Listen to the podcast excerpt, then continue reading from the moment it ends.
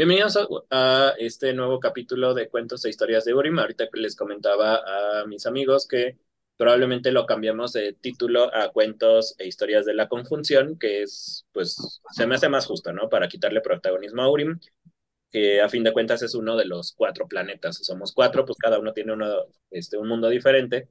Entonces, pues se me hace como poco justo que estén siempre aquí y solo sea como yo, yo, ¿no? Entonces, probablemente se le cambie el título a Cuentos e Historias de la Conjunción. No es definitivo todavía, pero bueno, es la idea que tengo. El día de hoy vamos a hablar sobre objetos malditos y objetos legendarios, que fue lo que habíamos acordado la, la vez pasada.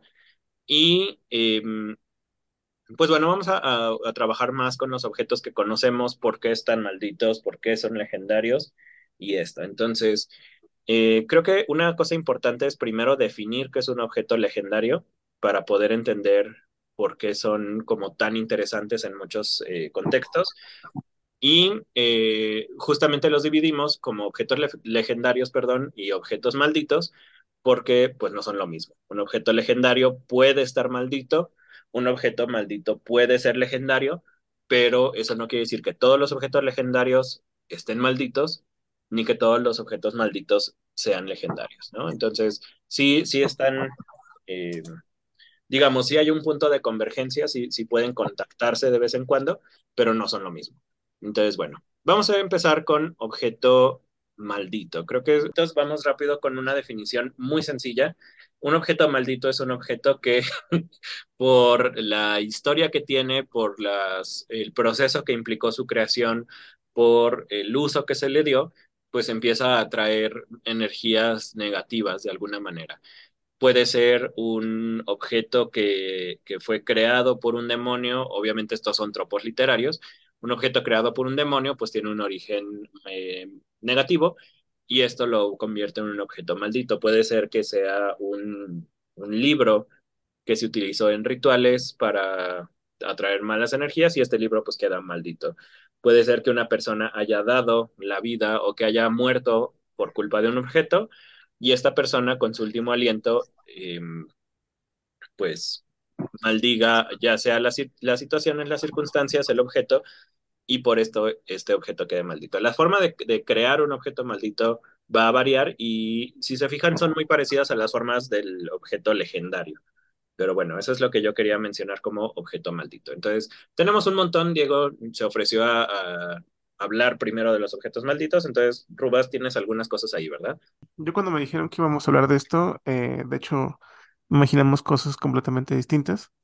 Que de hecho fue por lo que tú verificaste también, no solo eh, objetos malditos, sino objetos legendarios, ¿verdad? Uh -huh.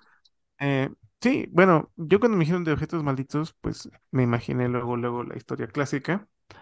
Eh, esa historia la escribió un autor llamado William Wymark Jacobs y es eh, el, la garra de chango, eh, el, el, monkey paw, ¿no? Básicamente. Eh, ese yo diría que es como el arquetípico objeto maldito, porque pues tiene toda la historia y no solo la historia, sino que pues tal cual la, la consecuencia, ¿no? La, la, la, magia, como quien dice, la maldición. Okay. hablando un poquito de esto, pues la historia es sobre una sobre un padre y, bueno, sobre una familia, básicamente, que recibe a un general que va a la India eh, y ahí es donde consigue esta patita de un chango. Supuestamente está hechizada por un fakir y este puede conceder tres deseos diferentes a tres personas distintas. Entonces, este, haz de cuenta Deseo que... por persona, o sí, ¿no? Ajá. Sí, algo así, por persona, pero lo expliqué de una forma como medio ambigua, porque eso te hace pensar como que cada persona tiene tres deseos. Uh -huh. Pero sí, o sea, básicamente que, que, a tres personas le puede conseguir un deseo, ¿no? Que puede conseguir hasta tres deseos y que hasta tres personas pueden usarlo, básicamente, ¿no? Okay. Entonces, eh, el, el, el, general le advierte que, que pida un deseo dentro de lo que sea razonable, si es posible pero es una advertencia medio ominosa, ¿no? De, después de que se la regala. Eh, en ese momento, pues él dice, nah, pues deseo 200 mil libras, ¿no? Porque era lo que necesitaban para eh, ajustar una casa que tenían eh, en, como dice, en hipoteca. Uh -huh. Entonces en ese momento la, la garrita de chango se empieza a retorcer y pues se implica que, que uno de los deditos se había así como que achuchado, ¿no? Eh, que es lo que hace pues bastante creepy el objeto, ¿no? Que está en cierta forma como vivo y que eso confirma los deseos. Ajá, luego, bueno, pues eh, el punto es que el día siguiente, creo, el hijo eh, se muere en el trabajo y estaba como hipotecado a los padres con doscientas mil libras en caso de que él eh, pereciera en el trabajo. Entonces es como un deseo que pues, se les cumplió, o sea, se le- les dieron el dinero, de ahí salió, pero fue a base de, de que el chavo se muriera, ¿no? Entonces por eso el, el mismo güey les dijo que pidieran cosas dentro de lo posible, porque la, la patita de chango, como quien dice, iba a buscar todas las formas posibles de, de cumplir el deseo, pero tenía que estar dentro del rango de lo que estuviera posible. Entonces, que el, que el chavo tuviera esta hipoteca, no, este, digo, eso sí era como chance, pero que el, el- la patita de chango supiera eso, pues eh, eso sí fue, no, eso no fue aleatorio, como quien dice, eso fue parte de la maldición, me imagino. Eh, el punto es que el, el padre y la madre, pues ya conflictuados por esto, eh, recuerdan que tienen la pata de chango y la madre dice que con el segundo deseo pidan que el hijo vuelva a la vida, ¿no? ajá, Entonces, antes de que el padre pueda decir, no, no pidas ese tipo de cosas, la pata de chango se vuelve a torcer, o sea, como que ya tomó el deseo deseo, de, ajá, confirmando que tomó el deseo de ella exactamente. Entonces, ahí empieza eh, la parte horrible porque viendo cómo cumplió el último deseo, eh, lo que uno esperaría es que sí volviera a la vida, pero no fuera el volver a la vida que uno imagina, sino que estuviera así como una especie de, de ghoul, ¿no? Así del otro lado de la puerta, como una especie de, de zombie. Eh, sí, como algo horrible, ¿no? Este, que no, que no esperarían ver. Digo, si lo esperan ver tal cual de vuelta a la vida, lo verían con lo mismo que, que lo mató, ¿no? Si, si quedó aplastado, pues eh, lo verían tal cual aplastado y Incapaz de Y morir. vuelta Ajá, como un body horror, ¿no? Pero eh, de vuelta a la vida. Lo, lo, lo conoce, lo, lo confirman porque eh, en la puerta empiezan a escuchar que alguien toca. Entonces eh, saben que es él, pero les da mucho miedo eh, este, abrir la puerta.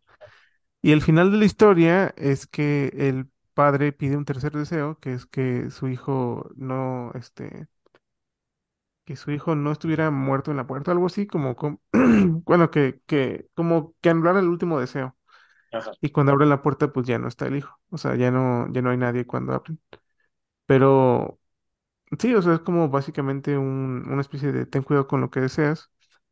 Eh, y pu- de ahí viene como en parte su, su maldición. Eh, creo que ese es como el, ar- el arquetípico que les había dicho. Otro que les había mencionado es de la dimensión desconocida, de la Twilight Zone, pero si quieres en ese lo vemos ahorita después. Algo que quieras tú decir, ujú. Sergio, comentar, no sé. O Pedrito. Pues a mí me llama mucho la atención, digo, no es necesariamente un objeto, pero bueno, sí y no, es este, ven que está esta leyenda, y, y bueno, es un objeto real, digamos, no es tanto literario, esta leyenda de que cuando abrieron el, la tumba de Tutankamón en las pirámides, Ah, sí.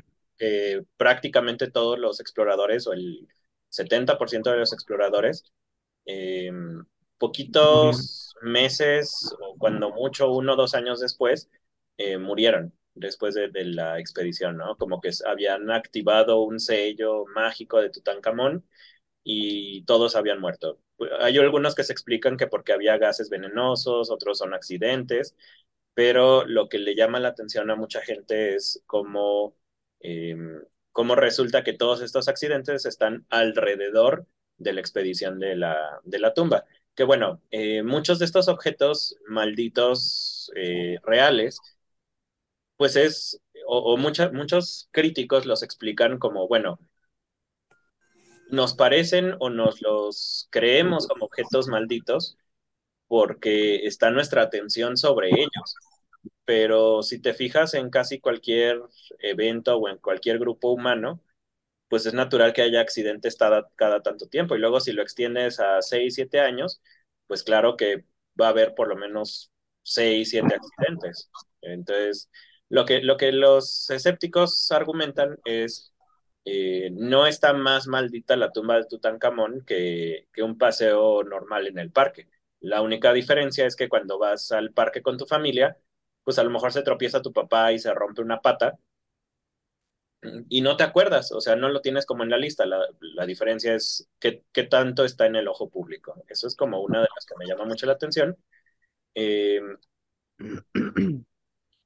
y en, en literatura, eh, creo que muchos de los, de los cuentos de Edgar Allan Poe, de alguna manera, van construyendo objetos malditos, ¿no? Estoy pensando en el retrato oval o pues sí, creo que el retrato oval, donde empiezan a pintar a esta chica y, y cuando terminan de pintarlo, eh, la chica muere, como que el espejo absorbe su alma.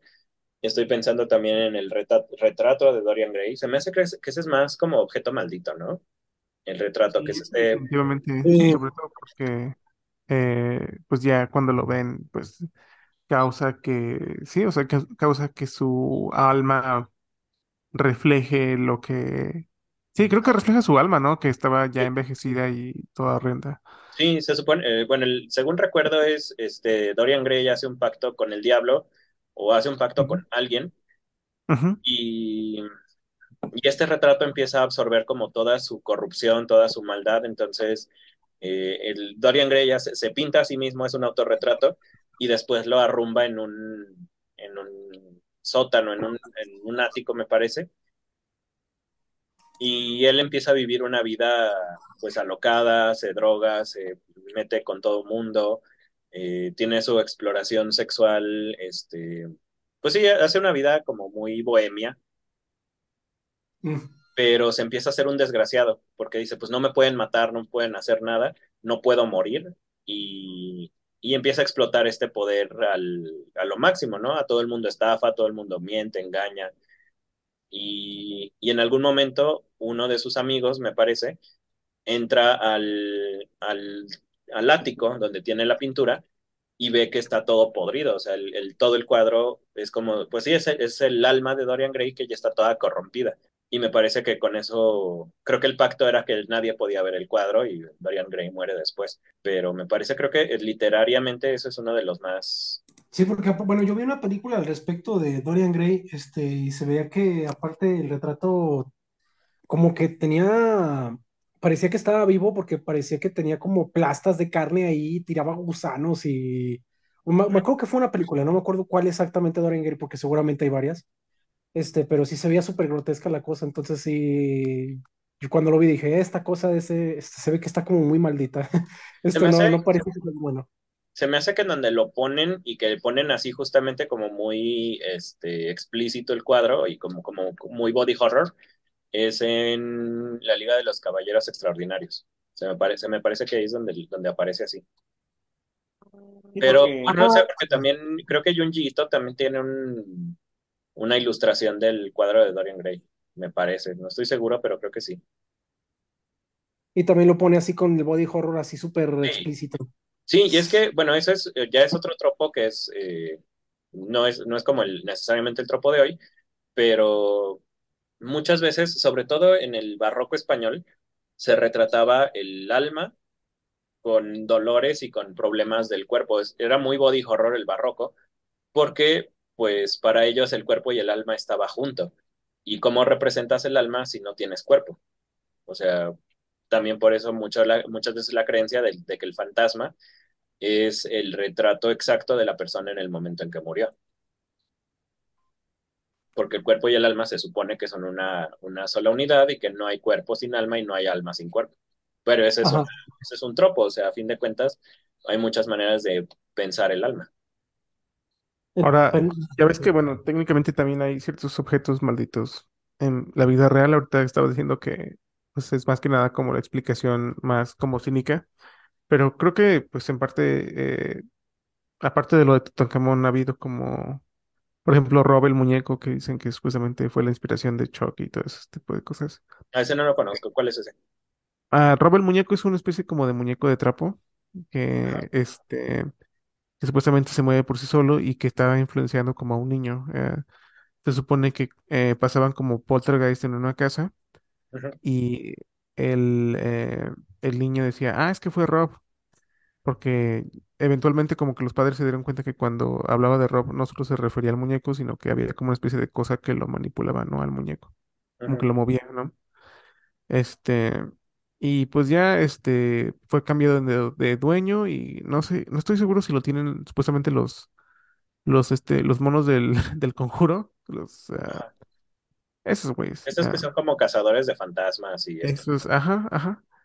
Eh, pero creo que según se lo tienen como una exhibición y eh, está, eso es tal cual un objeto maldito, porque creo que cambió de lugar un montón de veces precisamente por eh, Por lo mismo accidentes que iban ocurriendo, me parece, o algo así. Y también hay pinturas que ves que tienen como esta reputación, como la de, mm, no sé si lo puedes poner, se llama Las manos lo resisten, The Hands Resist Him. ¿Cómo se llama? ¿The Hans Resist Him? Ajá, es The Hands Resist Him de Bill Stoneham. Si lo puedes poner como en compartir pantalla. Sí, espera. Digo, la- las personas que vayan a escuchar esto, pues no lo van a ver, jaja, búsquenlo. De hecho, no, perdón. Y, Pero ya ustedes lo pueden ir buscando después o lo ponen como en ah, ok, Google. es, es un muchacho y una muñeca a un lado. Ah, y Es, sí, las manos que están atrás, no las había visto. Sí, yo lo había visto en algún momento, como, como, creo que sí leyendo sobre objetos malditos lo, lo llegué a ver, porque justamente ahorita que dices pinturas, eh, bueno, y, y como que es como el tropo, ¿no? Como que las pinturas son objetos malditos la más, pintura maldita, más sí. comunes. Este, estaba pensando, no sé si ubiques esta pintura que en su momento se llegó a decir que causaba el suicidio de una chica coreana, me parece, Oh, sí, sí. que era Como este, una que te, le quedabas viendo y empezabas a ver cómo lloraba o algo así. que tiene una expresión súper estoica, ¿no? Ujú, sí, sí, sí. Sí, sí. Sí, lo he visto, sí. Sí, y, y- y es interesante, ¿no? Porque te vas, como que van teniendo poder precisamente por lo, por el efecto que tienen en la gente. Esa es, ajá. Y creo que era porque esa la habían generado, creo que era una imagen antes de la AI, que era como cómo se vería una mujer en base a un montón de otras mujeres. Entonces era una imagen generada por computadora, pero en, en base a muchas otras personas, por eso se veía como uncanny. como un Este, promedio de mujer, ¿no? Como, ajá, exactamente, ajá. ¿No es ese, esa, no es esa mujer la que sacan en un video? No sé si esto lo alcancé a escuchar.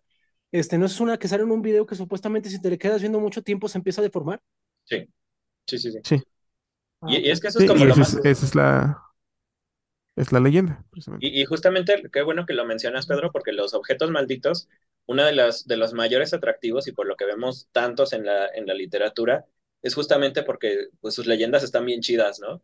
O sea, si, si te dicen, este, tengo un cuadro que está maldito y te lo dejan así, pues es como, bueno, es cierto, ¿no? Pero si ya te cuentan la historia que hay detrás y por qué se le quedó, por qué está poseído, por qué, entonces pues ya eso lo hace pues diferente, lo hace diferente a, a otros 20 cuadros que salieron de la misma imprenta. El tuyo en particular tiene esta característica y por eso es como divertido, ¿no? Eh, estaba pensando ahorita en el, uno, uno de los, de los arquetipos que a mí me gusta muchísimo y creo que lo han visto muchísimo también en, mis escritos es el Warlock, este hechicero que está eh, invocando siempre cosas y que tiene algún tipo de anclaje con el mundo o esto.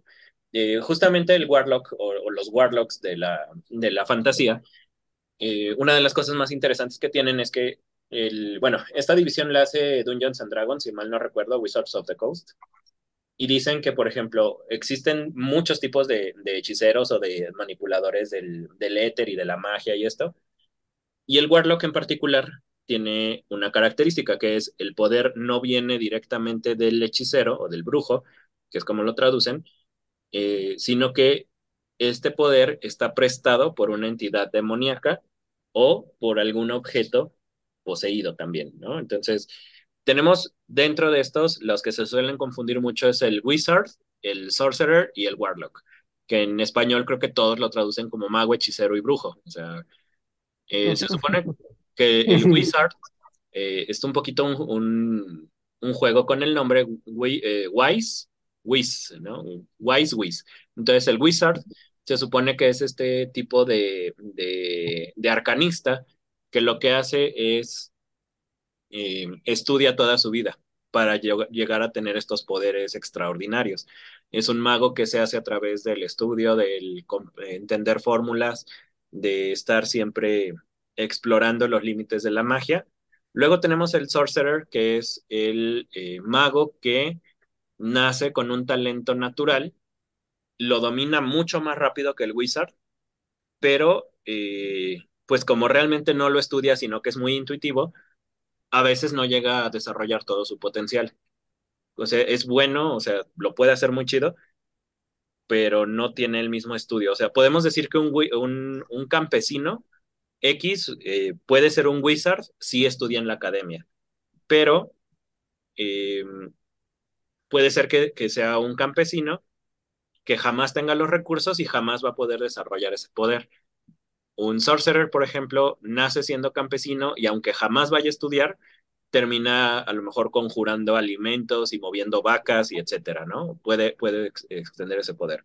Y el Warlock es el que es un poquito más lejano a todos estos porque, lo repito, tiene acceso a objetos malditos, a objetos mágicos que van a,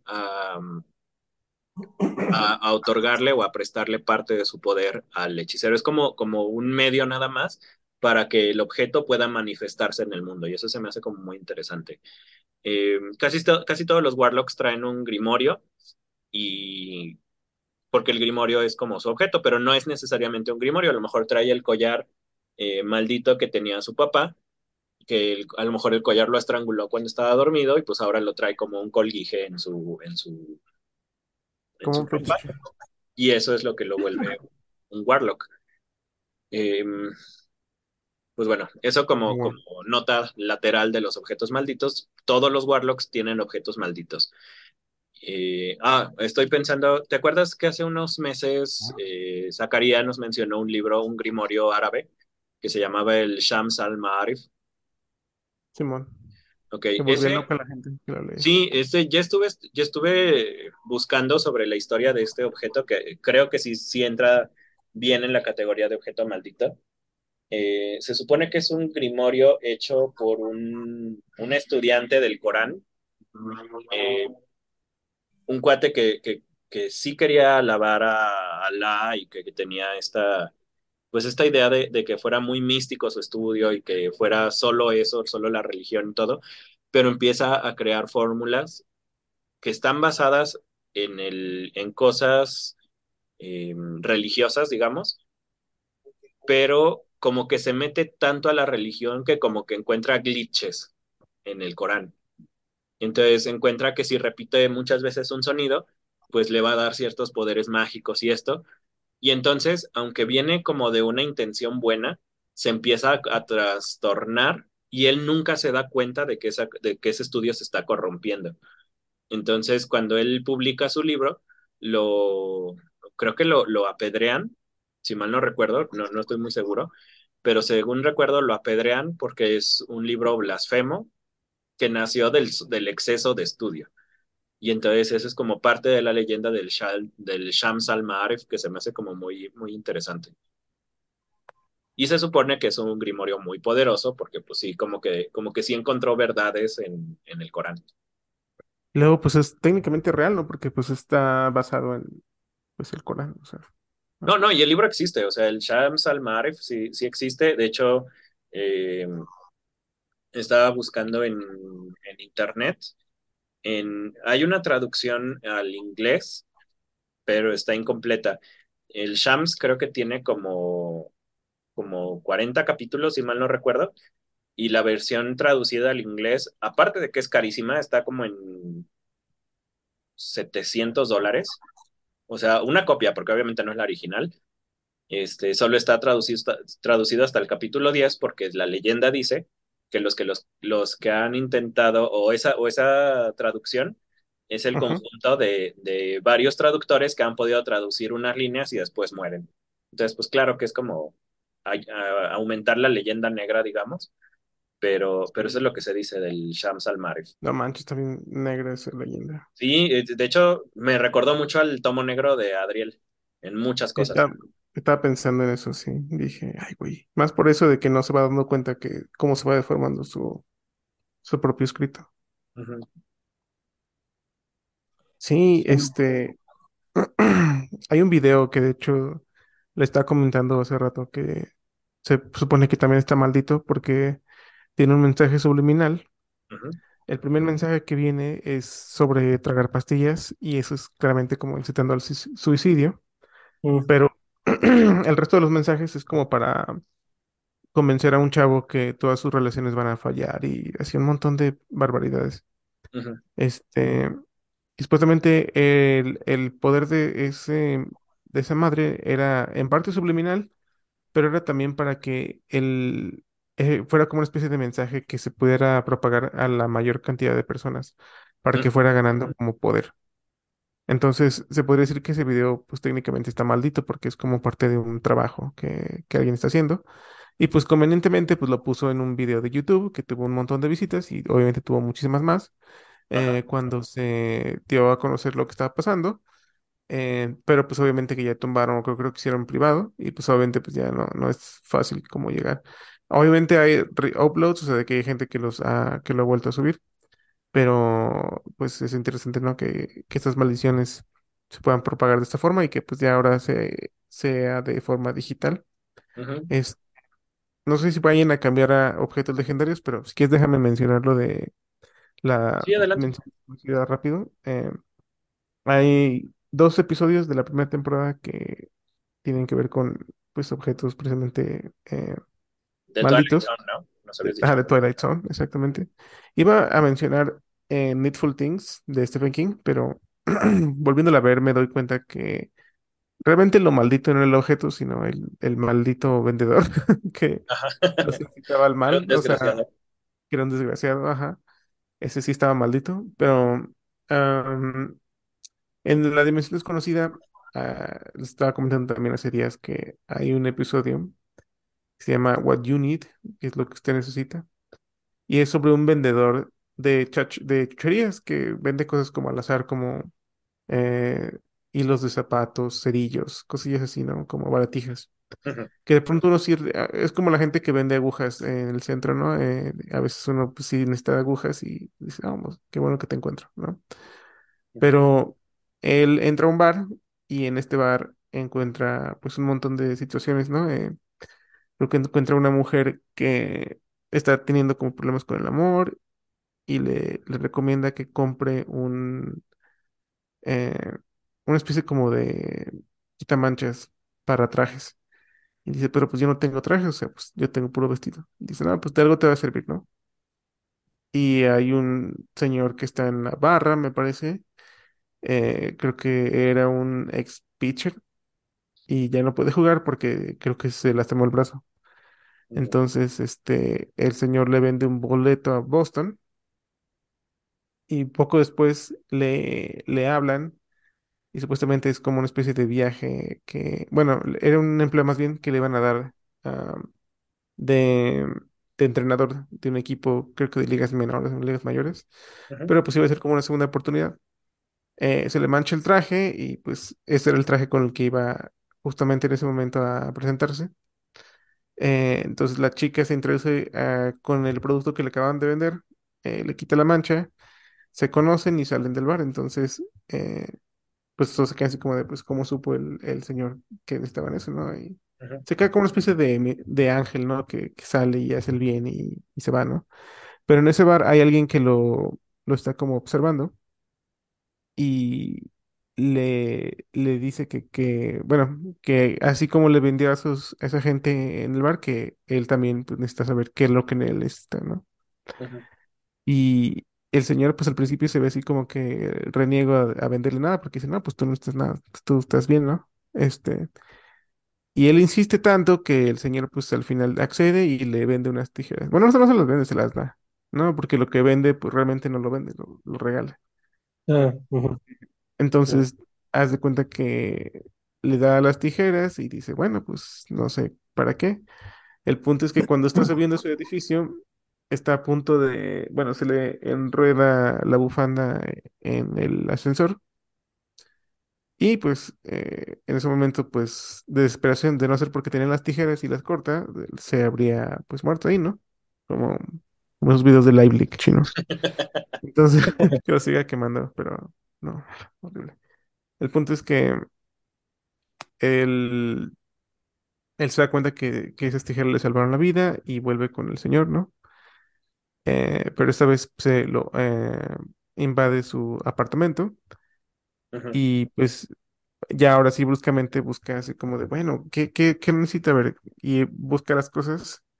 El señor con la vista mira una pluma y él toma la pluma y se da cuenta que es una pluma que gotea. Y cuando gotea, gotea sin querer en un periódico donde están las apuestas de los caballos.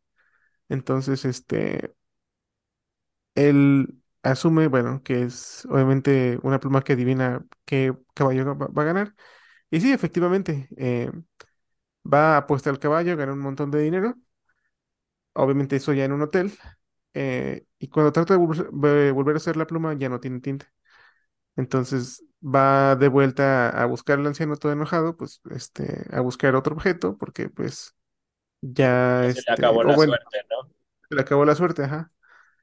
Entonces, cuando va con el anciano, lo amenaza, creo que de muerte, y el anciano en, en un, pues de emergencia le da unos zapatos, y él piensa, ah, es lo que necesito, y sin preguntarse, se pone los zapatos y se aleja. Entonces, esos zapatos él mismo se da cuenta que son como resbalosos, y al tratar de perseguir al anciano que está alejando sin decirle nada, se cae a la carretera y un auto lo, lo arrolla. Entonces viene mucha gente y él ya, bueno, post-mortem le dice que eso no era lo que él necesitaba, sino lo que necesitaba el vendedor, o sea, en este caso, el que le había dado los zapatos. Pero para deshacerse sí, de él, ¿no? Que nos habías dicho. ah, para deshacerse de él, ajá. Entonces, de cierta manera, este señor como que tiene, eh, sí, se puede decir que objetos malditos, porque sí, no es solamente el objeto en el momento correcto, como, como en el caso del boleto o en el quitamanchas, sino, por ejemplo, con, con la pluma que apuntaba exactamente dónde iban a ganar.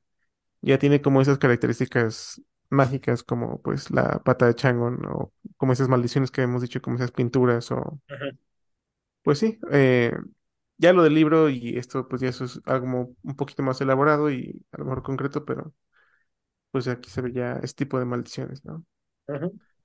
Porque Eh, aparte te implica, perdón, aparte, bueno, a mí el hecho de que dices que los zapatos este, eran lo que él ocupaba, bueno, ujú, aquí hay que tomar en cuenta que el Señor no se los puso él. O sea, un obje- era un objeto que él necesitaba, pero que él no usó, buen sino que lo tuvo que Ajá, hacer otra persona para que le funcionaran a él. Entonces eso Ajá, te o da, la- sea, te da a entender que el Señor, bueno, quiero pensar que ah, se refiere solo exclusivamente al Señor porque fue el único que hizo eso, que el Señor tiene, puede usar los objetos a su favor incluso si él no los está usando, o eso ya es como correcto. Sí, eso lo hace más, más, más cabrón. Sí, más o menos, incluso, sí, tiene razón. Aquí voy a mencionar nada más el otro episodio que había concluido con objetos malditos, en cierta forma. Eh, es un episodio western de la Dimensión Desconocida que se llama Mr. Dinkle en el fin del mundo, me parece.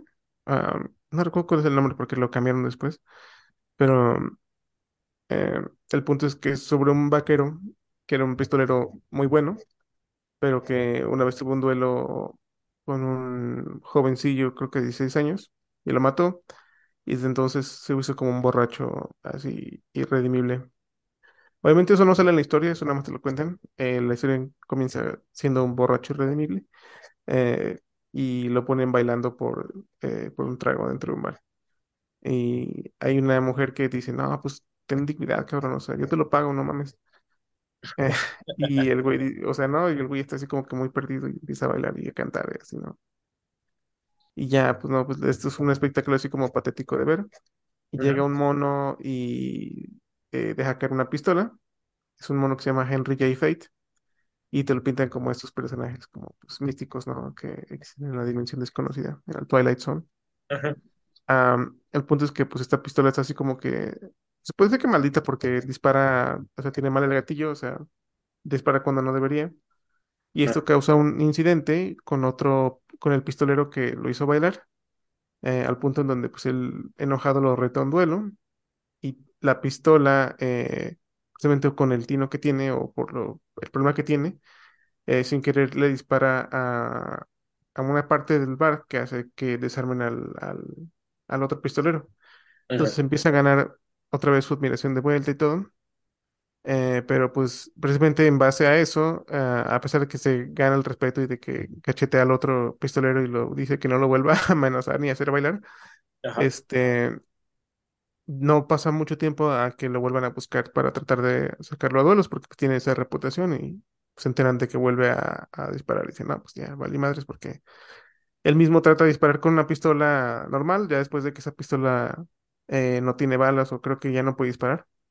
Este, ya la misma, eh, él no puede este, atinarle nada precisamente por el problema que tiene de, de alcoholismo. Entonces, el mismo Henry J. Fate al salir, eh, le, pues más o menos se introduce y le, le promociona una botella que al tomársela le da como un tino así automático a todo. Ujú, se la toma, eh, le dice que dura 11 segundos, le dice su blanco y dispara y perfecto, ¿no? Ajá. Entonces, eso lo hace, ajá, entonces eso se lo da para que pueda como sobrevivir al, al duelo. Pero él está preocupado porque pues él no quiere matar al, al, al otro mono porque creo que también es un mocosillo y todo X, ¿no? Entonces va a repetir la historia. el punto es que cuando eh, ocurre el duelo, el, el twist de la historia es que cuando él, pues, de cierta forma confiado de que al menos iba a ganar el duelo, se toma la botella. Cuando se la acaba de tomar, se da cuenta de que su rival tiene una igual y se la acaba de guardar en el bolsillo. Entonces los dos se dan cuenta que ambos tomaron la misma poción y cuando disparan, eh, los dos tienen un tiro perfecto y se disparan en la mano. O sea, es un empate y pues técnicamente ambos llegan a conservar la vida, lo cual era lo que el, el borrachín quería. Ajá. Pero pues el otro pues se siente así Sí, como decepcionado porque pues apenas empezaba, eh, era joven y según quería hacer como su leyenda en base a matar a este güey y así, ¿no? Pero el punto es que pues precisamente por este objeto maldito que él tenía, eh, ambos se salvaron, o sea, él debió haber sabido las propiedades de este objeto maldito, pero lo usó en la situación adecuada para que ninguno resultara herido. Bueno, herido más allá de, herido de muerte al menos, ¿no? Sí, y ahí me parece como curioso que lo que tú lo hayas pensado como un objeto maldito, eh, cuando va más como por objeto bendito, ¿no? Es que es lo Sí, mismo, de cierta forma. del otro lado del tropo, ¿no? Pero, pero No, sí, son como objetos que, que te llegan, y no es necesariamente un Deus ex machina, simplemente pues, se usan diferente y ya. Tienen sus propias reglas. Sí, sí, porque aparte creo que te las, te las cantan bien las reglas toda la historia, ¿no, Rubas? Ajá. O sea, desde el principio sabes como qué propiedades tienen, o sea, que, que pues sí les van a ayudar en un momento crítico, que etcétera, etcétera. Si te lo dicen desde el principio, pues, o sea, simplemente están desarrollando la historia que ellos mismos habían propuesto. Ajá. Creo que el único twist real es ese que, por ejemplo, eh, si te fijas la construcción de, de que hay una poción que te deja disparar y te deja como el auto-aim, ¿no? El, el hack. Este, eso como es parte incluso de la construcción como hasta de un chiste, ¿no? De que hay un mago y hay un em, que es un genio y te concede el deseo y, ¿no? Ajá. Sí, sí, que ya habíamos mencionado, de hecho, en algún y uno momento. piensa, pero ¿cómo lo van a arruinar, no? Y si te fijas, el, eh, uno no se imaginaría que ese mismo genio le podría, por ejemplo, conceder lo mismo al otro güey, ¿no? Entonces ajá. es algo como medio ruin, si te fijas, porque pues él ya iba confiado pues en que iba a ganar y pues cuando ambos se dan cuenta que bebieron la poción, toda certeza que tenían se va por la ventana. Entonces, este, eso me hizo muy interesante porque supongo que eso fue como el que el, lo que hizo ese episodio como algo digno de la Twilight Zone, pero todo lo demás pues sí se podría hacer como que en realidad, pues sí, es, es un objeto maldito, o sea, bendito más bien. Lo maldito fue el que se los dio a los dos y que se, o sea, que El cambió como quien dice, esa cer- ajá, que de- deshizo esa certeza que les había prometido, ¿no? Pero.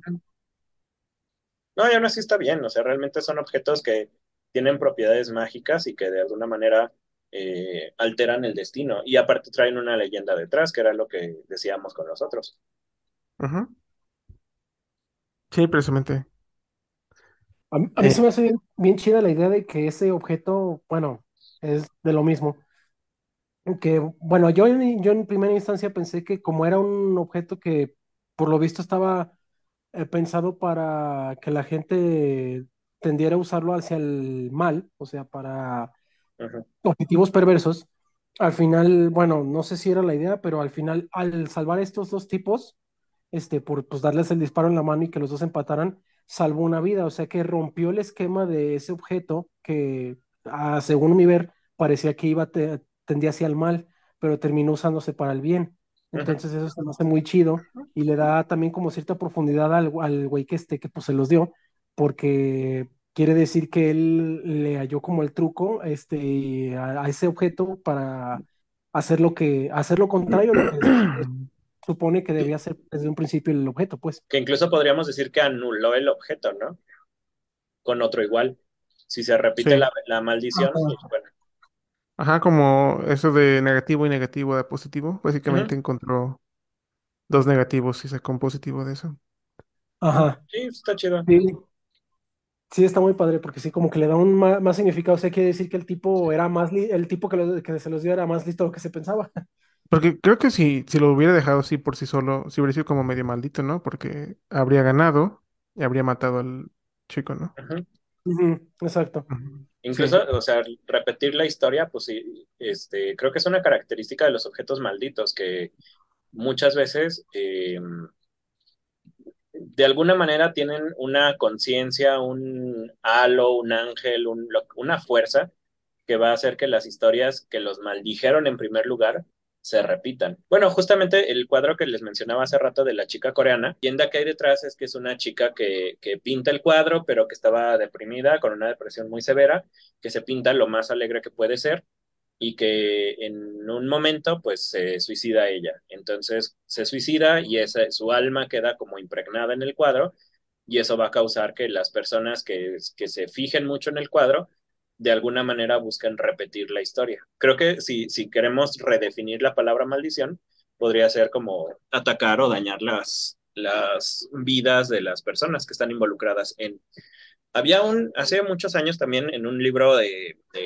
historias medio creepy, disque reales, recuerdo que, que leí sobre un coche de Fórmula Uno en el que iba, iba el cuate así súper rápido, ¿no? Entonces, en una curva se voltea, se estrella, se mata y la gente, bueno, los, los de la carrera, pues para sacarle algo al coche, porque pues tenían que pagar daños y demás, empezaron a des desmenuzar el coche, a sacarle las partes que, que, se podían. Y entonces, por ejemplo, el motor se lo pusieron creo que a, un, a una limusina, eh, las llantas, bueno, no las llantas, los, los rines, se lo pusieron a otro, partes de como del, de la parte interna del coche, como los asientos y esto, se los pusieron a diferentes. Y entonces cada uno de los coches que, que tenía partes de este coche eh, desbaratado, pues se fueron estrellando y todas las personas que tenían partes de ese coche se murieron. Entonces, por ejemplo, el, en, la, en la limusina iban como siete personas y luego la limusina se cae por un barranco y se matan todos. Entonces tenía como esta, esta idea de el destino se va a repetir en todas las personas que, que compartan o que interactúen con este objeto. Yo lo entendía más como de esa manera. Ya. O sea, quiere decir que su influencia va más allá. Sí, definitivamente no solo es que daña a la persona, sino que puede dañar o afectar a muchos círculos en muchos niveles. Da más poder, ¿no? O sea, no es como directamente poder de que, oh, es que este objeto mata a mucha gente, ajaja, sino que este, por las mismas este, implicaciones que tiene, este, hace que sea más peligroso todavía de lo que es normalmente, pues. Uh -huh. Sí. Eso está muy chido. está muy, muy ¿Puedes chido ese. Pedrito? Que el objeto mata gente. Bajaja. El objeto mata gente, mucha gente. Muajaja. Gracias, Pedrito. Te ¿Tú tenías algún, algún ejemplo de objeto maldito, Pedro? Eso es lo que te iba a preguntar, eso, porque eh, ya cuando me cuando le pregunté a Pedro qué se refería, que fue el que sugirió el tema precisamente, Uh -huh. eh, él de hecho me dijo, no, yo me imaginaba, dilo Pedrito, ¿Qué? ¿qué es lo que te, qué, qué es lo que tú decías cuando te imaginabas con objeto maldito? Ay, no, no me acuerdo, Rubas. Este, ¿qué Bueno, dije? me dijiste, bueno, No me no sé acuerdo, si me, me, me echaste mentiras esas o, o ya no te acuerdas de veras, pero me No, no le dijiste que Pero te aquí te voy a recordaban quemar. al anillo único, dijiste. Yo pensaba en el anillo único. No sé a Ah, qué te sí, sí, sí, referías. sí. Lo cual Este, es pues, interesante porque, pues, eh, es muy distinto de lo que yo imaginaba de la patita de chango, ¿no? Algo como más de nuestro mundo. Pero, pues, en, en cierta forma sí. Eh, ¿qué- qué puede- ¿por qué elegiste el anillo único, Pedrito? bueno, primero, pues porque me encanta El Señor de los Anillos, jeje. Este, esa es una. Segunda, porque le... Ni te acordabas, güey, ni es cierto. Ah, No, neta, no me acordaba. Es que como dijimos tantos objetos esa vez, de hecho, o sea, me acuerdo de, de- no me acordaba de, de este, pero sí me acordé, por ejemplo, ahorita de lo del huevo de Berserk. Pero bueno, ahorita hablamos de eso. El punto es que sí, el, el- ¿cómo se llama? El anillo único, pues se me hace muy interesante porque me gusta mucho El Señor de los Anillos.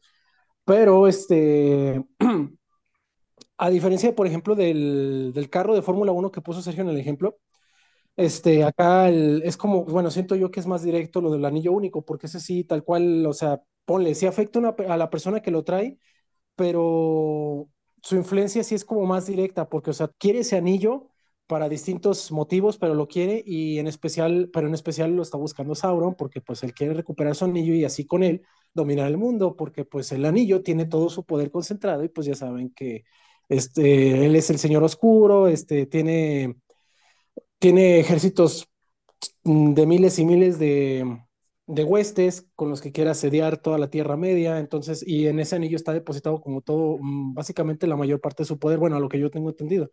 Luego Entonces, cada, cada criatura rechaza el anillo porque sabe que es demasiada tentación, ¿no? Es como de, no, no manches, no voy a poder resistir de, de todo lo que voy a poder hacer con ese anillo, ¿no? Exacto. Porque incluso este Frodo al final sí, sí cede a la voluntad del anillo, este, nada más que pues no ser, de no ser pues por este Smigol Gollum, pues sí, prácticamente se hubiera repetido la historia. Y eso se me hace muy padre porque hubo un factor externo que intervino para que la influencia del anillo, este, para que el, ¿cómo se llama? Para que el, el giro de la, de la historia cambiara y no fuera el mismo por la misma influencia del, del, del propio anillo. Eso se me hace muy padre, o sea, está la regla de, este anillo que es este, nadie se le puede resistir porque es muy seductor, pero por una causa externa que no se esperaba y que se ve coherente, hacen que el destino cambie así radicalmente. De hecho, me acuerdo bien que Gandalf hablaba, habló con Frodo en una parte que le decía, creo que Frodo le dijo algo así como que Gollum, bueno, sí, en aquel entonces Gollum y ya luego Smigol, este, le decía, es que, ¿por qué esa criatura no ha muerto? Algo así era, algo así era. Y entonces este Gandalf dijo, es que todos tenemos, ah, le dijo básicamente como que todos tenemos un objetivo y si él sigue vivo es por algo. Básicamente eso lo dio a entender, no, no fueron las exactas palabras, palabras más, sí, sí. palabras menos, pero fue la idea. Cuando están en Moria, ¿no? Que están Ajá, creo que sí. o están descansando o algo así y se ven nada más los ojos de Gollum en la pantalla. Ajá, exacto, exactamente en esa parte. Entonces, este, pues sí, que, o sea, ¿quién lo imaginaba? O sea, sí, tal cual, el objetivo de este mono, pues era tal cual salvar el mundo, porque así fue Gollum. Bueno, entre Gollum, Sam y Frodo, entre los tres fueron los que salvaron el mundo. Gollum ¿Quién, quién lo diría? ¿Vale? Pero bueno, es que ahí si lo, si lo metemos como a categoría de, de objeto maldito, creo que el anillo sí cumple con una parte de las características que es arruinarle la vida a todos los que lo tocan, ¿no? Porque, Eso sí. Ajá. por ejemplo, a, a Gollum, pues obviamente lo hace eh, vivir muchísimo más, pero también está antes Isildur, que ves que se lo quiere robar, y, Sí. y, y van por el río y lo flechean todo y lo dejan ahí en el río todo muerto. Eh, entonces va rodando por diferentes causas. Cuando, cuando conoce a Bilbo, o cuando, cuando le toca influir en, en Bilbo, eh, creo que es el que menos afectado queda, Bilbo. O sea, nada más se, Sí.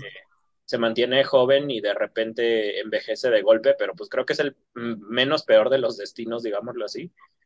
Eh, pero por ejemplo a, a Frodo lo deja, lo deja con estrés postraumático y con el dolor fantasma del dedo que perdió y siempre, dice que siempre va a estar eh, recordando el peso y, el, y la textura del anillo y que aún cuando, cuando está a punto de irse a las tierras estas eh, de los elfos, de las espectrales, no me acuerdo cómo se llaman, eh, Ajá. que aún entonces desearía poder ponerse el anillo una vez más. Entonces, pues imagínate el, el nivel de, de influencia y de daño que, que tiene el, el objeto. Y en ese caso Sí. creo que se cumple con lo de objeto maldito. Exacto, sí, o sea, cuánto lo obsesionó, cuánto lo sedujo para que llegara el punto en el que neta no pudieras prácticamente vivir como tal sin ese, sin ese objeto. Porque sí, o sea, prácticamente ya Frodo vivía nada más por vivir, o sea, bueno, más bien el, el no foreshadow vivía. de este, de Bilbo, ¿no? Sí, también. Ajá. Porque ya que también Bilbo eh, se rehusó o como que batalló para dárselo a Gandalf. Sí, exactamente. Y de hecho hasta el mismo Gandalf le dice, no, es que creo que le dice a Frodo, no, Frodo le dice a Gandalf, tómalo tú, Gandalf, tómalo. Y dice, no, no me quieras tentar con eso, porque, o sea, Gandalf bien sabe que incluso él, él siendo un descendiente de los... Ay, bueno, básicamente Gandalf Es, era como un, un... May- es un Maiar, si mal no recuerdo. Eso, un maya, eh, un maya. Incluso él, siendo un maya encarnado, rechazó tocar el anillo. O sea, imagínate el poder que tenía esa, esa cosa, o sea, ese objetito. Entonces, el poder maldito que tenía esa cosa, eso también, eh, eso se me hace muy interesante del anillo único. Todo lo que causa por literal el poder que afecta a mucha gente. Entonces, este, porque sí, todo, todo lo que involucra, no solo, no solo al que lo tiene en la mano, sino a todos los que lo están buscando, porque ya todo el mundo lo conoce, porque aparte es un objeto muy famoso. O sea, maldito, pero famoso a fin de cuentas. Sí, de hecho, ahí el, el anillo único nos va a servir para, para hacer el puente con el otro tipo de objeto que, que queríamos hablar hoy, que es el objeto legendario. Ahora, ¿cuál es el... Ok, voy a poner el gatito. Este, ¿cuál es el, cuál es la diferencia de... Eh, ¿cuál es la diferencia de un objeto legendario? Pues el objeto legendario, la única característica con la que cumple es que es altamente famoso. O sea, que participa en leyendas, que es un objeto utilizado por una persona famosa, que es este popular, conocido, que su nombre o su imagen se replica de manera, pues sí, o sea, es, es, es eso, principalmente es famoso. Entonces, realmente Este, creo que el anillo único entra en la categoría tanto de objeto maldito como eh, objeto famoso. O sea, creo que ahí sí, sí hace un, un buen puente, pero como decíamos hace rato, un objeto maldito no es necesariamente famoso, porque puede ser el libro del Warlock que murió en el pueblo y el grimorio desaparece y nunca se vuelve a mencionar, o puede ser el anillo único que maldice a todos los que lo tocan, pero todo el mundo lo quiere al mismo tiempo, ¿no? Entonces, eh, Un objeto le- legendario, repito, es aquel que es famoso y que, eh, eh, que participa o que está vinculado con alguna leyenda y por eso se llama legendario, leyenda legendaria, ¿no? Entonces, es- por eso viene el, el nombre de objeto legendario. Estaba pensando como objetos legendarios, eh, a lo mejor son un poco blasfemo, pero, eh, por ejemplo, que dicen que las, eh, la lanza de Longinos que es esta lanza que atraviesa el costado de Cristo, los clavos de la cruz de Cristo, las astillas de la cruz de Cristo. Todos esos contarían como objetos legendarios, como reliquias de Jesús, pues, pero legendarios a fin de cuentas porque pertenecerían a un personaje, este, pues legendario a fin de cuentas, ¿no? Santo Grial, el manto de Ajá, el. Santo Grial también, Este, supongo que el, el, el Frostmount de, de de World of Arthas. Warcraft. Ajá. Ajá. Ese entraría en objeto maldito y legendario. Es que no Sí, recuerdo si, era, si era famosa, porque recuerdo que Muradin va a buscarla en, en Northrend, pero, pero no recuerdo que haya habido alguien más que lo hubiera estado buscando. Como que es muy conveniente el plot en ese sentido, pero no recuerdo que alguien más lo haya buscado. De que está maldito, sí, o sea, porque es la espada esta que, que creada por la Legión Ardiente, que, que su objetivo es escoger al campeón de la Legión Ardiente como un alma que sea lo suficientemente vulnerable y después eh, conducirla hasta la armadura de Nersul para que se pueda hacer el, el Lich King o el Rey Lich al final, ¿no? Pero es eso. Eh, sí, pero Frostmourne entraría como en, legendario. Quizás en su momento no era legendario, pero una vez que todo el mundo empieza a conocer a Arthas y que conoce sus poderes y esto, y que trae su espada, pues entonces en ese caso sí ya se volvería un objeto legendario también. De hecho, no sé si, este, bueno, ahorita que estábamos diciendo de, de, Fro de Frostmourne, hay una, no sé si lo conozcan, eh, se llama, ese libro de Elric de, Mal de Melnimoné. Es ya muy viejito, es muy, muy viejito ese libro. Pero básicamente te cuenta la, la historia de, no lo he leído todo, nada más he leído una parte, pero te cuenta hasta donde yo llevo, este, te cuenta la historia de un rey decadente y corrupto que, bueno, está todo enfermo el, el hombre, es como un, es como un bru- rey brujo, no, o sea, no, no del Señor de los Anillos, sino que es un rey y aparte como que sabe hechicería, pero Ujú, está como bien, bien maldito, se está pudriendo, tiene, está prácticamente medio muerto porque, o sea, está todo esquelético, eh, le cuelga la piel y todo, o sea, está muriéndose ya. Este, pero trata de cómo va de ese estado a convertirse en un héroe, este, que pelea con los dioses, algo así, no sé exactamente. Pero aquí, el, aquí a lo que voy con esto es que él maneja una espada, no sé si Blizzard se haya basado en eso, eh, y tampoco me acuerdo el nombre de la espada, pero básicamente hace lo mismito que Frostborn, o sea, es una espada que absorbe las almas de con los que pelea, este, al punto de que también, este, puede llevar a las, a las muertes trágicas de, de gente que le importa, de gente que está relacionada, eh, que le importa al portador. O sea, por ejemplo, no sé, la mamá de- del mismo Elric, su papá, su esposa, no sé, cosas así. Entonces, no sé si ahí se hayan basado los de, War- los de Blizzard para tomar a Frostmourne, pero sí, ese libro hace esto. Ahora, no, ¿por qué lo menciono? Porque no sé si, no sé si entraría solo a las dos o solo como objeto maldito, porque no he leído el libro y no sé qué tanta influencia tenga esa espada dentro de la historia. Pero pues como él es un héroe, bueno, que empieza siendo como, creo yo, como ah, villano y luego se transforma en héroe, me, ima- me imagino que entonces esa espada podría considerarse como legendaria a la vez de que maldita, porque pues lo está usando un héroe, no estoy seguro. Este, Pues, pero pues porque sí, pues también depende quién lo, quién lo lleve, ¿no? O sea, o no, no Pues que gran parte de la, de la, de que sea legendario, pues es que sea conocido, o sea, realmente es eso, que, pertene- que pertenezca a alguna leyenda del folclore local o, o universal. En, en el Quijote hay una cosa que se llama el bálsamo de Fierabrás, que es una poción que se supone, o la leyenda decía, que era como una poción que te curaba de todos los males, si mal no recuerdo. Entonces, como el Quijote había leído un montón de libros de caballería y sabía alquimia, bueno, según él sabía alquimia, eh, pues ya era una, una poción conocida por los, por los que les gustaban ese tipo de libros, y en ese caso, pues sí sería una poción legendaria que está contada en historias.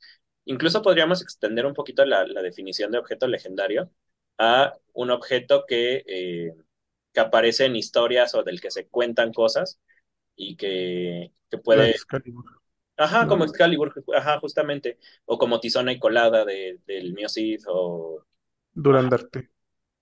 este, o Ándale, incluso simplemente podríamos decir el bastón de Gandalf, ¿no? Ese ya sería un objeto legendario porque pertenece a un héroe de una historia muy grande de la tercera era, si mal no recuerdo, de, de Tierra Media. La Sí, espada que le dan a- al Bilbo, la mata Orcos, ¿cómo se llama? Ajá, sí, Ah, sí, el- la espada está brillosita azul, ¿no? Ajá. sí, que brilla cuando sale en orco. Sí, no me acuerdo cómo se llama, pero sí, esa. Esa Sí, también es una. como, como aguijón o algo así, ¿no? Tenía un nombre súper chafilla. Sí, algo así. Sí, en ese una. caso, Ajá. según recuerdo, mm, puede ser que esté mal porque tiene mucho que lo leí y la verdad es que nunca lo confirmé. Dije, ay, sí, así es. Este, según recuerdo, esa espada había pertenecido antes a un héroe élfico y era como, como conveniencia del plot que, que Bilbo se lo hubiera encontrado. Porque originalmente, pues es una espada élfica, no es una espada, es una espada con muy, muy alto nivel de calidad y de artesanía y todo esto y que no pierde el filo y demás. Entonces, necesariamente es una espada de los elfos, ¿no? Y básicamente se pierde en el tiempo, alguien mata al, al, due al dueño, los goblins, si mal no recuerdo, unos orcos, unos goblins, se roban la espada, se queda enterrada, se les olvida que está ahí, porque pues es una cosa más que han robado, realmente no entienden el valor de la espada, y convenientemente, pues Bilbo la encuentra. Pero sí, esa espada también entraría en objeto legendario. Ah, ah, Por el. Ahorita que mencionan espadas, se me viene otro ejemplo. Eh, no, no es la Excalibur. Este, o sea, sí, pero no. eh, estaba pensando en, algo como más, este, menos conocido, que recordé, pues, por cosas de, de mi pubertad. Eh, no sé, no sé si tú, Robas, lo conozcas, pero yo estoy seguro que Sergio sí, un juego de Fire Emblem que se llamaba Path of Radiance, el de GameCube. Bueno, pues ya ven entre nosotros el chiste local de que las- la, la barra de cromo de Ike, este, esa, esa espada, en la, historia original del Fire Emblem, si no me acuerdo mal, se me hizo muy chida esta historia por lo siguiente, ahí les va. En el Fire Emblem Path of Radiance, que es donde empieza a escalar Ike como de, de un niño a un héroe, te relatan de la historia de Ike, tal cual como empieza, eh, y cómo empieza a converger a partir del punto en el que matan a su padre. Este, ¿cómo lo matan a su padre? Va relacionado con la espada. A su padre entrenó un caballero este, del imperio, algo así. Una historia súper clásica. Total que ese caballero se hizo como malo, este, y ahora está eh, a servicio del imperio, y el imperio, pues como siempre, lo manejan como el malo. Entonces el papá de Ike, que es un mercenario, este, se encuentra con este caballero de nuevo y se, se pelean. Pero Ike, antes de todo esto, este, como que se las huele porque se ve que su papá se escapa en la noche para resolver un asunto que es del cual su papá no quiere hablar. Entonces, cuando Ike llega a la escena, encuentra a su padre, este, enfrente del caballero este, que es el caballero negro. Y el caballero negro lo le está, perdón, el, papá está peleando contra el caballero negro y lo quieren detener. No me acuerdo, no, lo quiere detener. No recuerdo la razón del por qué, pero el punto es que sí se están peleando. Total que al finalizar la, eh, cuando entra Ike en escena, eh, la pelea se interrumpe y el caballero negro interviene diciendo, es que no, tú, tú no me vas a derrotar con esa hacha que traes porque el padre de Ike lleva una hacha.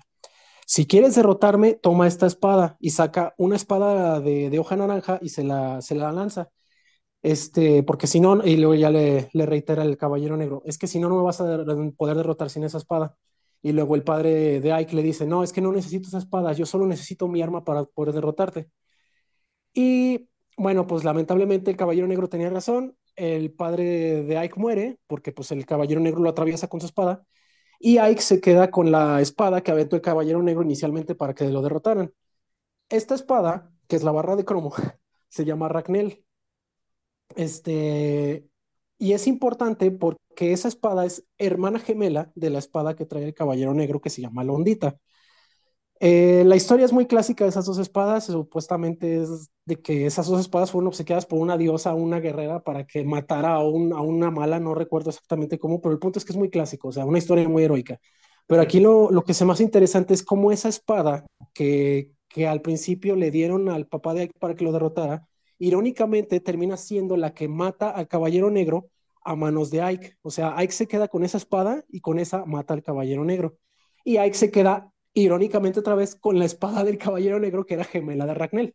Entonces, este, estas espadas, pues bueno, son legendarias dentro del juego, pero se me hace curioso cómo independientemente de la historia clásica de que se usaron para derrotar a un demonio o una fuerza oscura, pasaron a ser algo importante en la historia de Ike para desarrollarlo como personaje. Entonces, se me hace muy interesante de, esa, de esas armas. Sí, de hecho, justamente muchas de estas armas legendarias se hacen legendarias, y lo, lo repito, por la historia que está asociado con ellos, ¿no? Este, Uh -huh. no sería lo mismo que te dijeran, o no es lo mismo si te dicen el anillo único de Sauron, así te dicen el anillo único que utiliza Don José, ¿no?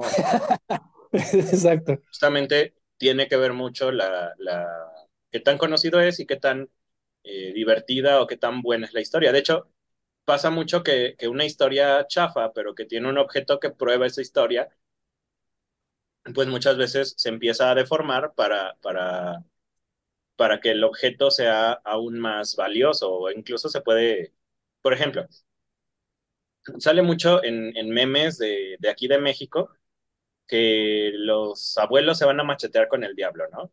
Creo que alguna vez les, pasé, les, les, pasé, les pasé una canción de un señor que decía, este, que se iba, se había ido a machetear con el diablo y una, una parte de la letra dice, y en la casa tengo la cola para quienes no me crean, una cosa así, la verdad es que no me acuerdo cómo dice exactamente, pero el punto es este, que tiene pruebas, ¿no? Entonces, en ese caso, la cola del diablo sería un objeto legendario. Porque Esto en caso de mi abuelo. Ajá. Y ahora, oh. si, si 20 años después se, se, sigue contando la historia del señor que se fue a machetear al diablo, pues probablemente ya tenga muchas características que en la historia original no había. Por ejemplo, este, pues no sé, que, que el diablo tenía un escudo mágico, pero la, el machete del señor fue eh, mucho más poderoso y por eso lo derrotó y trajo la bendición de Dios, no sé.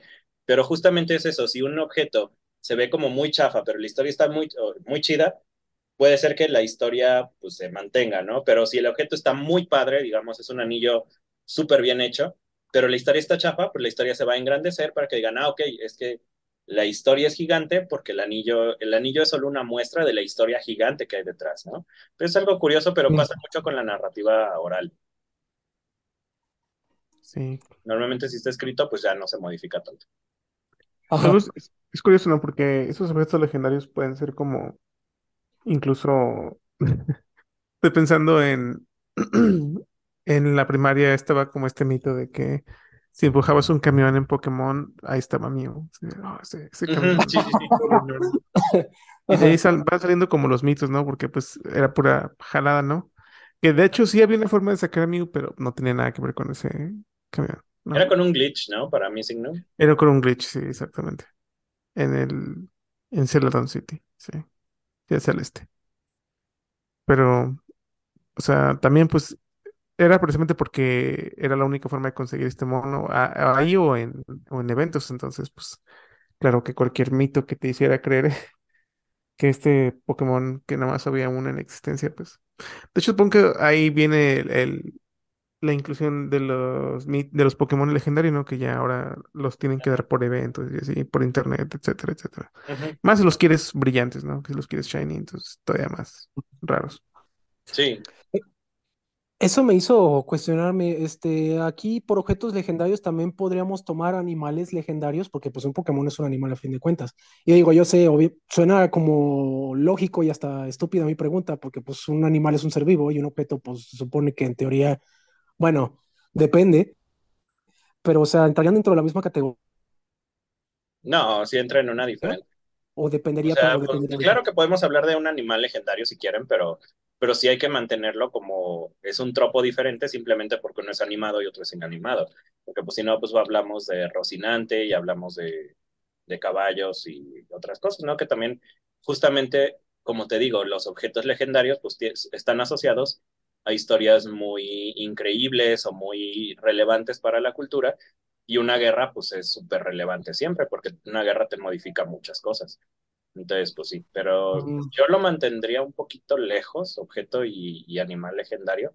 Si quieren, luego hacemos de animales legendarios, porque pues ahí entrarían todos los animales mitológicos. Pokémon, pues básicamente objetivizas a, la, criatura, ¿no? O sea, sí, es una criatura, te entiendo. Sí, sí, sí. Pero pues el, objetivo del juego es básicamente pues atraparla, ¿no? Entonces, perdón, no, quise mencionar Pokémon, entonces aquí vamos a cambiar eh, de esa vertiente porque ya eh, está. Sí, porque criaturas legendarias es otra cosa. Ah, pues, Yo estaba mm, pensando en así rápido. ¿Jugaron los Soul Caliburs? Sí. Ah, sí, sí. Ajá. El Soul Edge, ¿no? Nada más donde sale el ah, link. La Soul Edge, exacto. Sí. Que están buscando una espada definitiva que se llama Soul Edge. Explícalo, Ah, exacto. Esa mera. Este, ese, ese objeto está vivo o es nada más un objeto tal cual? Porque me acuerdo que tenía un ojo y tenía carnita y todo eso y que sí traía, te hacía súper poderoso si lo tenías y no sé qué, según cosas del juego. Sí, es cuando lo adquiere Nightmare, ¿no? Se supone. Sí, eh, algo así. Algo así, no, no recuerdo bien, pero yo preguntaba porque pues la cosa parecía... Pues, Creo que eso es solo cuando se corrompe con Nightmare. Sí, mal no recuerdo. Porque por sí no tiene eso. Eso es como es paranormal. De hecho, ah, okay. No, no, creo que sí tiene un ojo nada más en la, en el mango, ¿no? Porque en todas las depictions sale con eso, sale con ese ojo. Sí, siempre, siempre sale el ojo, sí, sí, es cierto. Pero por eso preguntaba si estaba viva esa cosa, porque por el ojito, pues. Pero no, sí. Es lo único que es este, de los objetos malditos, creo que es un, un tropo súper común en, en el horror y en, y en juegos de survival horror, ¿no? Me imagino que en, los Resident, en este... Estaba pensando precisamente en, Silent Hill, bueno, estoy pensando en un juego que tenga tal cual, ah, que sea tal cual maldito. De películas te podría decir más bien, por ejemplo, Hellraiser. Ah, sí, claro, sí, Hellraiser, la Hellraiser tiene una premisa donde precisamente una configuración, que es la que sí. dice la configuración del lamento, de acertijo que cuando lo revelaban, bueno, cuando lo resolvían, salía, eh, salían estos seres que eran como de otra dimensión, como una dimensión infernal, que eran los cenobitas, que daban como placer y dolor a un punto en donde se confundía ambos, ¿no? Este, y bueno, el, eh, el objeto pues en sí es un objeto maldito. El, eh, la historia de hecho comienza con, con Frank Cotton encontrando esta caja y resolviendo el acertijo, que es como pierde, como quien dice, su alma.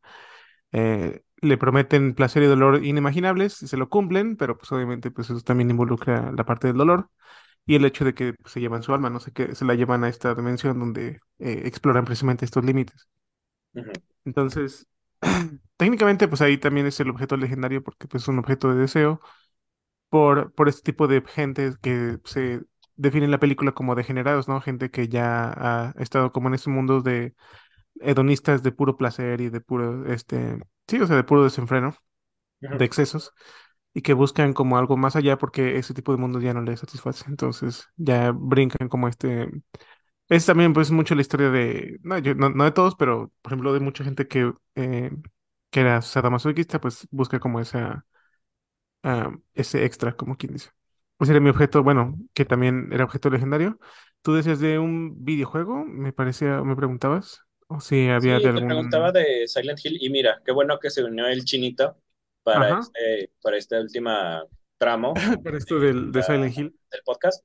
Este, el Flauros, supongo. Chino, Ah, ¿algún objeto legendario o maldito que tú tengas en mente? Así como que digas, ah, esto, eh, objeto maldito lo definíamos hace rato como un objeto que causa, ya sea que su creación haya causado dolor o que la existencia de ese objeto perpetúe un dolor.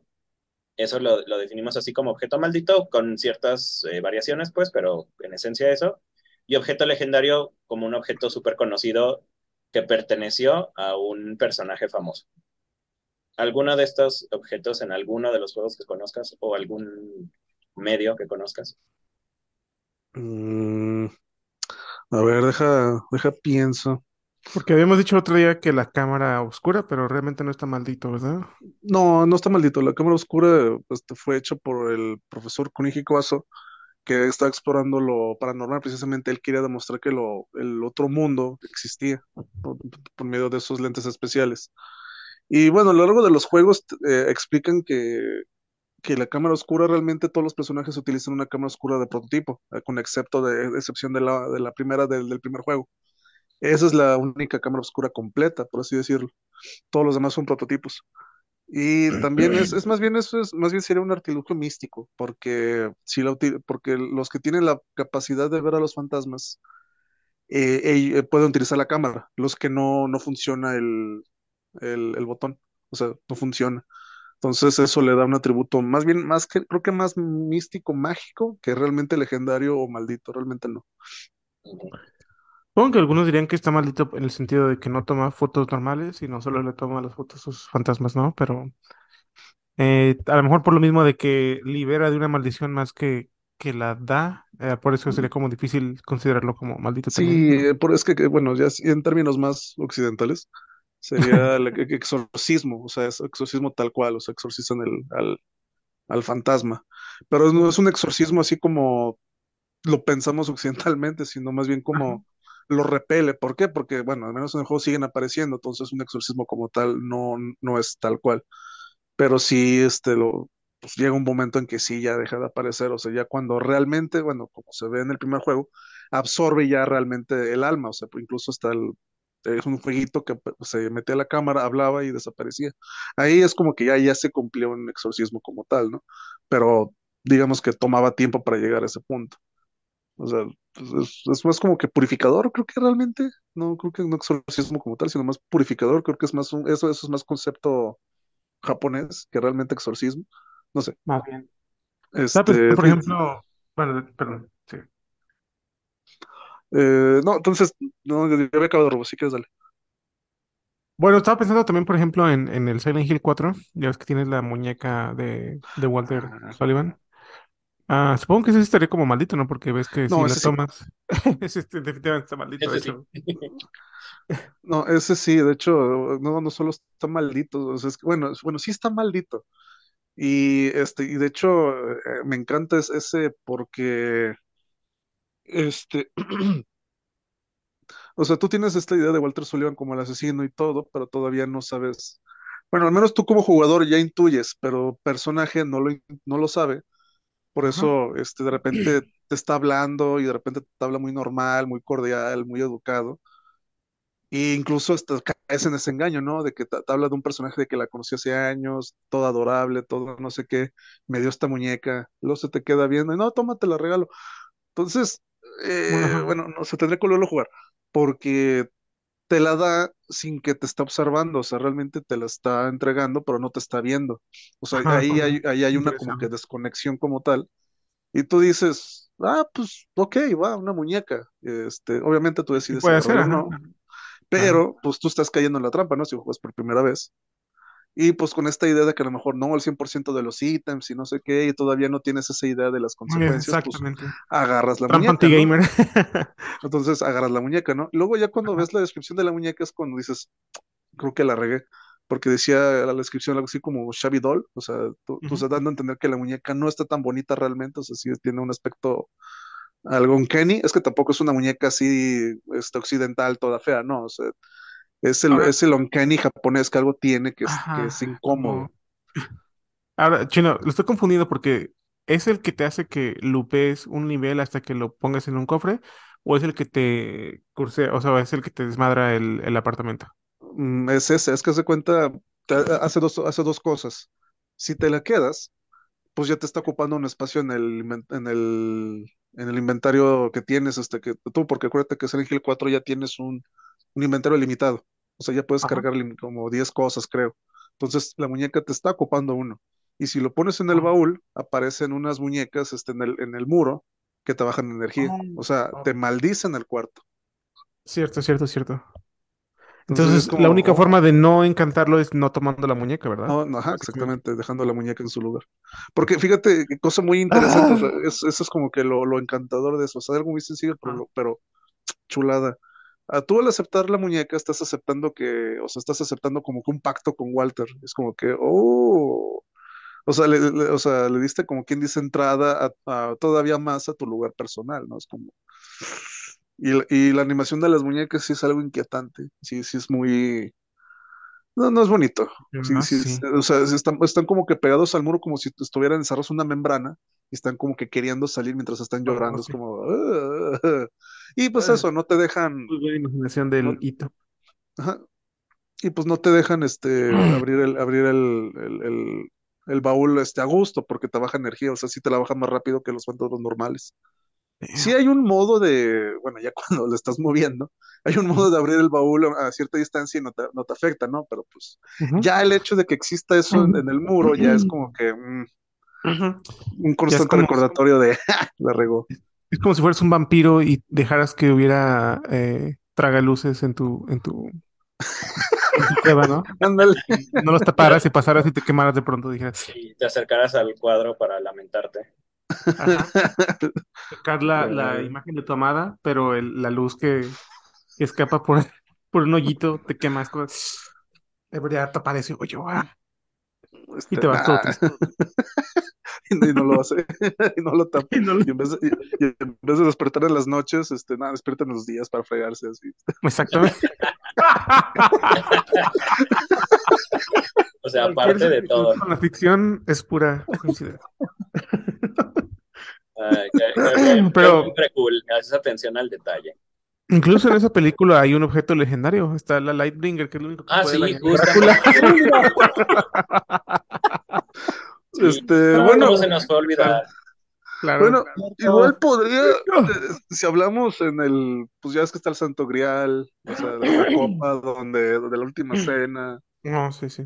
Sí, justo hace la lanza de Longinos. Ajá. Mencionamos la lanza de Longinos antes de que llegaras. De hecho, había un- unos conceptos ahí que dijimos, ay, no, es porque no está el chino, porque él nos podría corregir de esto. ¿De cuál? Pues ¿De qué como estamos toda, hablando? toda Ah, la, la... la, la, la lanza de, del, del, desde que atravesó el costado de Cristo, esa, ¿verdad? Sí, pero o sea, Pues como, sí. como en mucho, mucho yo creo que mucho de la religión católica, bueno, en realidad todas las religiones se apoyan mucho en la existencia de objetos que, que ayudan a, a fortalecer el canon, ¿no? Y justamente era lo que, lo que decíamos de la lanza de Longinos, las clavos de la cruz de Cristo, las estrillas, el Santo Grial, que son todos estos objetos que, que estuvieron en contacto con Jesús. Entonces, pues todos estos se consideran Ah, legendarios. de hecho, fíjate, ahor- ahorita que lo estás mencionando, eh, bueno, ya entrando más a lo judío, no tanto a lo cristiano, está el Arca de la Alianza. Dicen que, que Ah, sí, sí, claro. que sí, Sí. que de, que de hecho eh, los está en territorio musulmán, por eso como que los judíos no la han, este, digamos, sacado. Pero de hecho está entre objeto legendario, pero también está maldito, porque según dicen que, que si la sacan antes de tiempo, este, es- es- de hecho, vi un video, no, es- no me acuerdo, se los debo, que o- o- una de las catastro- catástrofes que hubo fue porque manipularon el, el- la- la- la arca de la alianza. Entonces, por eso como que los lo saben y es como que, wow, niga, este, no, ah, ya vamos a empezar. Wow, este, ver. no, no, ay, de- déjalo, déjalo ahí, ¿no? O sea, todavía no te Mucho metas trabajo en ahí. la o sea. edición, chinito. Sí, ya sé, perdón. Este, eh, soy moreno, el chiste se cuenta solo. Yo sí puedo decirlo. Sí, O sea, soy medio, así que, o sea, bueno, ya. Entonces, o sea, sí, es- está esa, esa parte de, no, mejor, o sea, y por eso como que, ah, le busca el del, del arca de la alianza y no sé qué, y es oro, y, y los judíos son así de, "Mm, yo que tú mejor no, porque si la sacas de tiempo hay peste y hay destrucción, yo que tú mejor no, o sea, Me parece mucho en, en como la construcción a la caja de Pandora. Ah, claro, este, hay que recordar que mucho del judaísmo antiguo, pues, este, es una, es un pequeño mole de, de, de- de sociedades antiguas. Y justamente esa, la caja de Pandora es otro objeto maldito, ¿no? En ese caso es maldito, tal cual, porque trae todas las desgracias al mundo. Ah, encontró sí. Kratos, jijiji.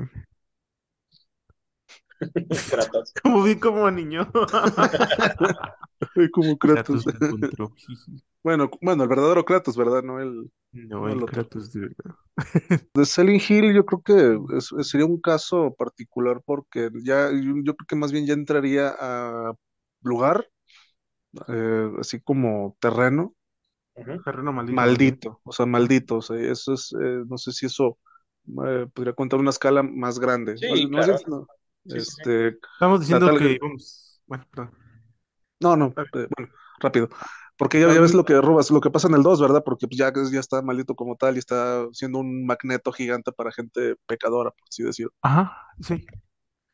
Sí, correcto. Eh, es lo que estaba diciendo hace rato que, por ejemplo, estamos metiendo lo de Pokémon y Pedrito meto- empezó a meter como cosas de si las criaturas legendarias entraban en esa clasificación, pero ya sería más bien de hablar de otras cosas como criaturas legendarias y, lu- y lugares también legendarios o este malditos, pues. Ah, no, sí, sería. Sí, es más bien entraría en esa otra categoría. No, Ajá. de Silent Hill, fíjate que sí está. A menos que. Pues sería pues, como el Flauros, el, el, el, el medallón eh, este. Flauros, Oh, este, lo- lo- los, las cinco reliquias de los reyes, ya ves que la, daga- la daga de Melchor, la, la cresta de Mercurio, el disco de Ajá. Ouroboros, este, de los ¿cuál más? Me finales, incluso en el, en el Silent Hill 2, los finales alternos, el, Ah, el- sí, del Cáliz Negro, de los, los libros de la historia de... ah, la- no, que uno es el, el Rojo, libro de... El Grimorio Rojo, el, el- el libro de, la espiritualidad de Silent Hill, algo así, y el Ajá. aceite blanco, Ajá. que es El básicamente un ritual para- de ajá, renacimiento. Y eso pues está medio curse porque pues sí te da un final donde implican que James trata de revivir a su esposa a través de medios medio oscuros. Es un, es un final muy cementerio de mascotas. De hecho, tiene mucha vibra de cementerio de mascotas, donde sabes que va a revivir, pero a lo mejor no va a revivir como lo que él recuerda. Y pues, si Silent Hill, pues es seguro que va a ser como una mamada toda horrible, ¿no? Todo así, todo Sí, bizarro y deforme. Va a ser precisamente un deseo de la patita de chango, volviendo al principio, que es lo que les había mencionado, que era lo que precisamente temían encontrar con el segundo deseo, que el tercer deseo pues borró, ¿no? Que eso nada más se quedó en imaginación. Horrible. Suena bien horrible eso. Sí, Esa patita de chango suena bien muy, muy. Sí, suena como un objeto de Silent Hill, de hecho, la patita de chango incluso. Sí, no me sorprendería que hubieran inspirado en eso. Bueno, muchachones, yo creo que ya es hora de ir cerrando, que está, va a quedar otra vez muy largo esto. Em, ¿alguna otra nota, consideración que quieran hacer? Eh, eh, Annabelle, jijiji. Y Ah, este justo Rubas mencionó el, el muñeco de muñeco, ajá. Ajá. Sí, es un muñeco así como de trapillo. También tiene un, un sombrero que también que cambió de dueños porque supuestamente estaba manipulando a un niño. Y sí, salían así como poltergeist y salían así cosas medio macabras que uno diría, pues pinche niño lo hizo, ¿no? Pero el niño le echaba la culpa al muñeco. Y parece que sí, que lo han grabado así como de noche donde lo tienen y sí, parece que se mueve en su estante. Entonces, cursed. Cursed Sí. object. Objeto maldito. Y los SCP, ¿no? Supongo que también son objetos malditos. Sí, hay unos que entran, pues es que el, el SCP lo chido es que toman muchas categorías y se pueden, o sea, hacen de muchos tropos, ¿no? Porque, por ejemplo, las escaleras eh, son más un, un lugar maldito. Ajá, Eh, exacto. el del, el del guion que hablábamos la semana pasada, hace tres Ah, semanas. los guiones. Sí, sí, sí. Este- Ese es un ejemplo claro de Ajá. objeto. Ah, Sí. sí, eso sí me acuerdo. El del- que era como un el policía en medio, ¿no? Y todos los demás criminales viéndolo. Era una obra, ajá, como del Rey Lear, tipo Shakespeare. Sí, Ajá. Que sí, que se representaba una especie como de. Sí, como ar- arlequín rojo que salía en medio de la obra que no era ninguno de los actores y luego los actores empezaban a comportarse de forma súper violenta. Y al final todos se suicidaban. Creo que eso involucraba también al público, me parece. Sí. Pero sí, todo era en base a tratar de reproducir el, gui- el guion. Si, si, si, se, si se juntaban los actores a tratar de reproducir el guion, el guion iba deformando la obra, la actual, no los ensayos. Sí se iba manifestando los ensayos, pero la obra real era donde salía ya completa. Este, yo les quería preguntar, ya lo habíamos mencionado hace rato por WhatsApp, pero ¿creen que en sus historias podamos meterlo del orbe de la conjunción o no sé, eso es para mí, Mm, yo creo que no. Bueno, nada más rápido, yo creo que Nurim eso contaría como un objeto legendario maldito porque pues si se va a em, si se va a a tener un objeto que te permita tener conocimiento de cualquier época, de cualquier planeta, pues eso va a causar una fractura muy grande. No sé con ustedes si se podría meter ese tipo de objeto para conectar nuestras historias. Eh, yo lo veo difícil. Tendría que, tendría, tendría que justificar mucho la existencia de ese objeto. Te dije que el chino no iba a querer. Te digo, pinche cabrón. Cre- No, este. Sí, eh, es lo que le decía, por ejemplo, lo que, eh, yo lo que propondría es que diéramos como el mismo, que tuviera el mismo propósito en todos lados y ya nada más de nuestra forma, como que pensáramos una forma de justificar que existieran en los cuatro, en los cuatro lugares. Eso sería más fácil que como tratar de, eh, no sé, Forzarlo. forzarlo, sí, o hacerlo al revés, ¿no? Que sea, ay, no sé. Pero sí, eh, a lo mejor sería lo, lo que le decía, bueno, lo que había puesto en WhatsApp, que estaba proponiendo es por ti, básicamente Chinito, es que era que fuera como una especie de canal que encontró pues del Tanir en sus grabaciones. Ya ves que pues estaba viendo que estaba integrando lo de las cintas de 8 segundos más allá de, del velo. Entonces, este sería una propuesta, pero pues te digo, sería, mientras eso sería de cada quien, nada más. Sí, pues a fin de cuentas es, es una propuesta, si no, podemos buscar otra manera de conectar los mundos, que a fin de cuentas, pues creo que creatividad no, no hay tanto No, problema. pues quiqueamos al chinito, es la, es la solución más real. Más creas. Es la solución más fácil. Más fácil y más rápido. Ah, chinito, primero me salgo yo, chinito. De que dejar No, que no, te... no se, no, no, no se trata de que nadie se salga aquí. Este, Aquí no haces fan y nadie hasta que salga el superstar. Bueno, este, entonces vamos cerrando, que ya está por terminando esta cosa. Eh, para la próxima semana, ¿de qué hablaremos? O bueno, no la próxima semana, yo creo que en tres semanas. Próximo. Sí, Oh, le- te había sugerido que si del em, narrador desconfiable. Ah, sí, claro, sí, el Unreliable Narrator, ¿no? Narrador, Está muy chido ese. sí. Para, ahí tengo varias de donde puedo colarme para hablar de ese tropo. Y de Vamos creo que la, la mejor representación que hay de ese tropo en una película. Pues bueno, vamos empezando con eso y ya en la semana, bueno, en estos días nos ponemos de acuerdo con lo demás. Arre, loco. Muy bien, muy bien.